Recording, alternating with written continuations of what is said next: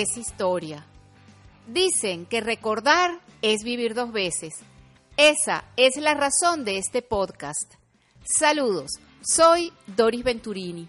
Acompáñame en un breve recorrido por los acontecimientos más resaltantes que recordamos hoy, 24 de febrero.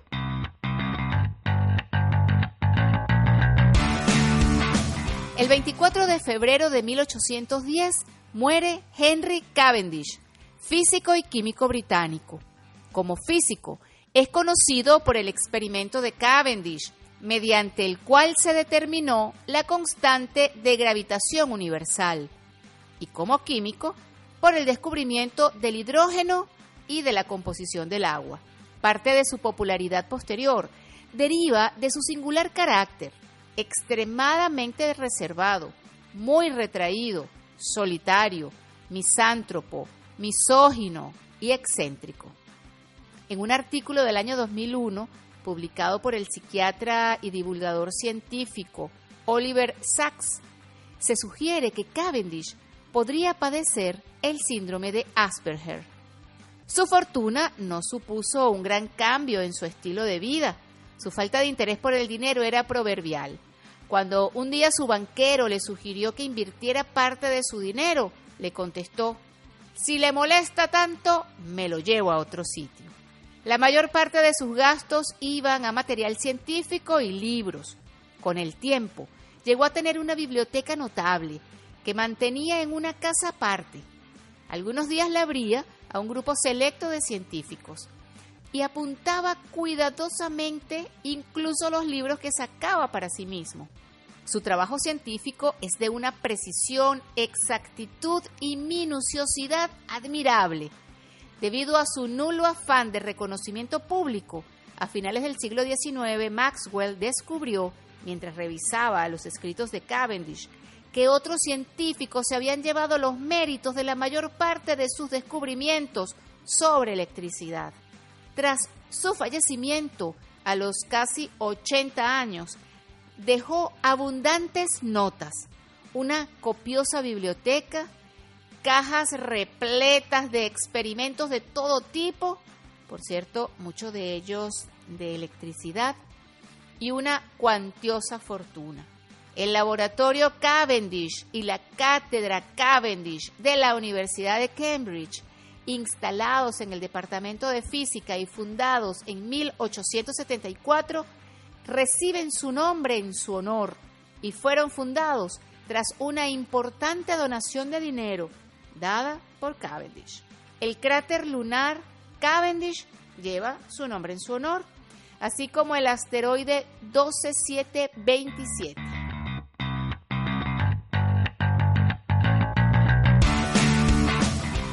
24 de febrero de 1943 nació Pablo Milanés, compositor, cantante, guitarrista y cantautor cubano, uno de los fundadores de la nueva trova cubana, movimiento musical de la década de los 60.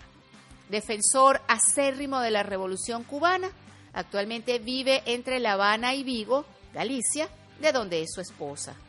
Ha grabado casi 50 discos a lo largo de toda su trayectoria artística, entre los cuales destacan Para Vivir, La vida no vale nada, Yo pisaré las calles nuevamente, El amor de mi vida, De qué callada manera, Ámame como soy, y los más recientes, Renacimiento de 2013 y Canción de Otoño de 2015.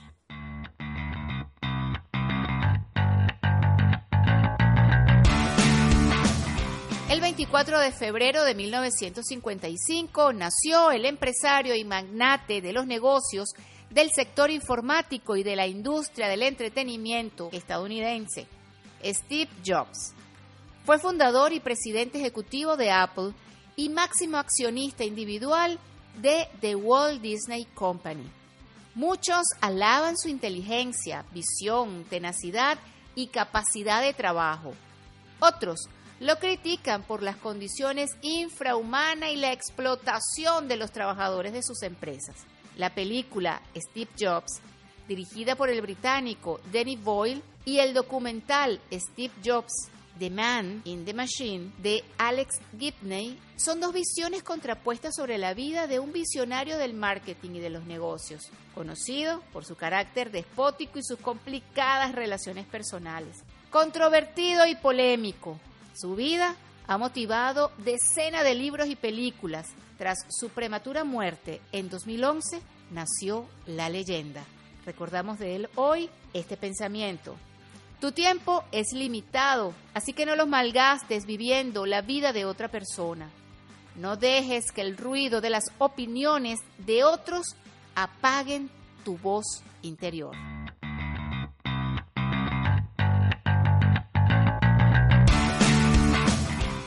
Las efemérides musicales recuerdan hoy a la banda británica Led Zeppelin, cuando en 1975 publicaba su álbum Physical Graffiti, el sexto álbum de estudio de la banda y su primer álbum doble.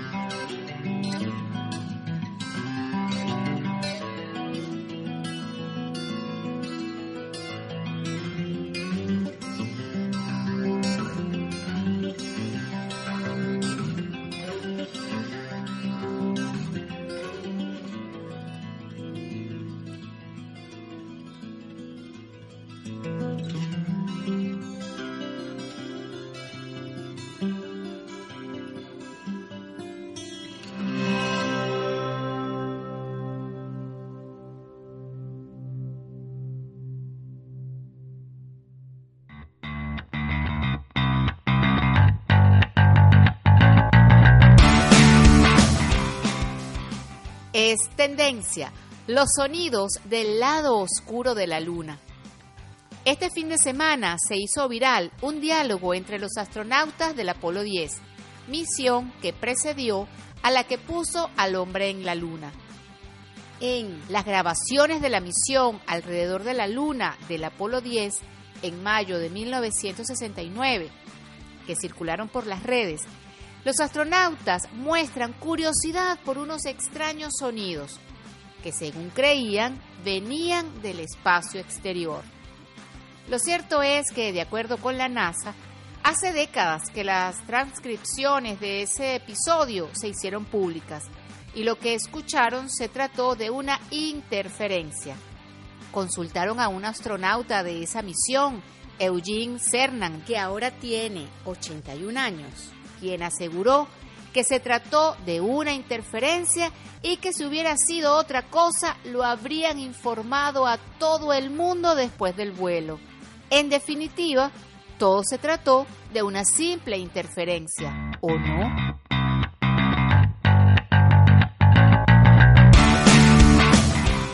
Esto es todo por hoy, pero seguimos recordando para llevarte otro podcast de Hoy es Historia.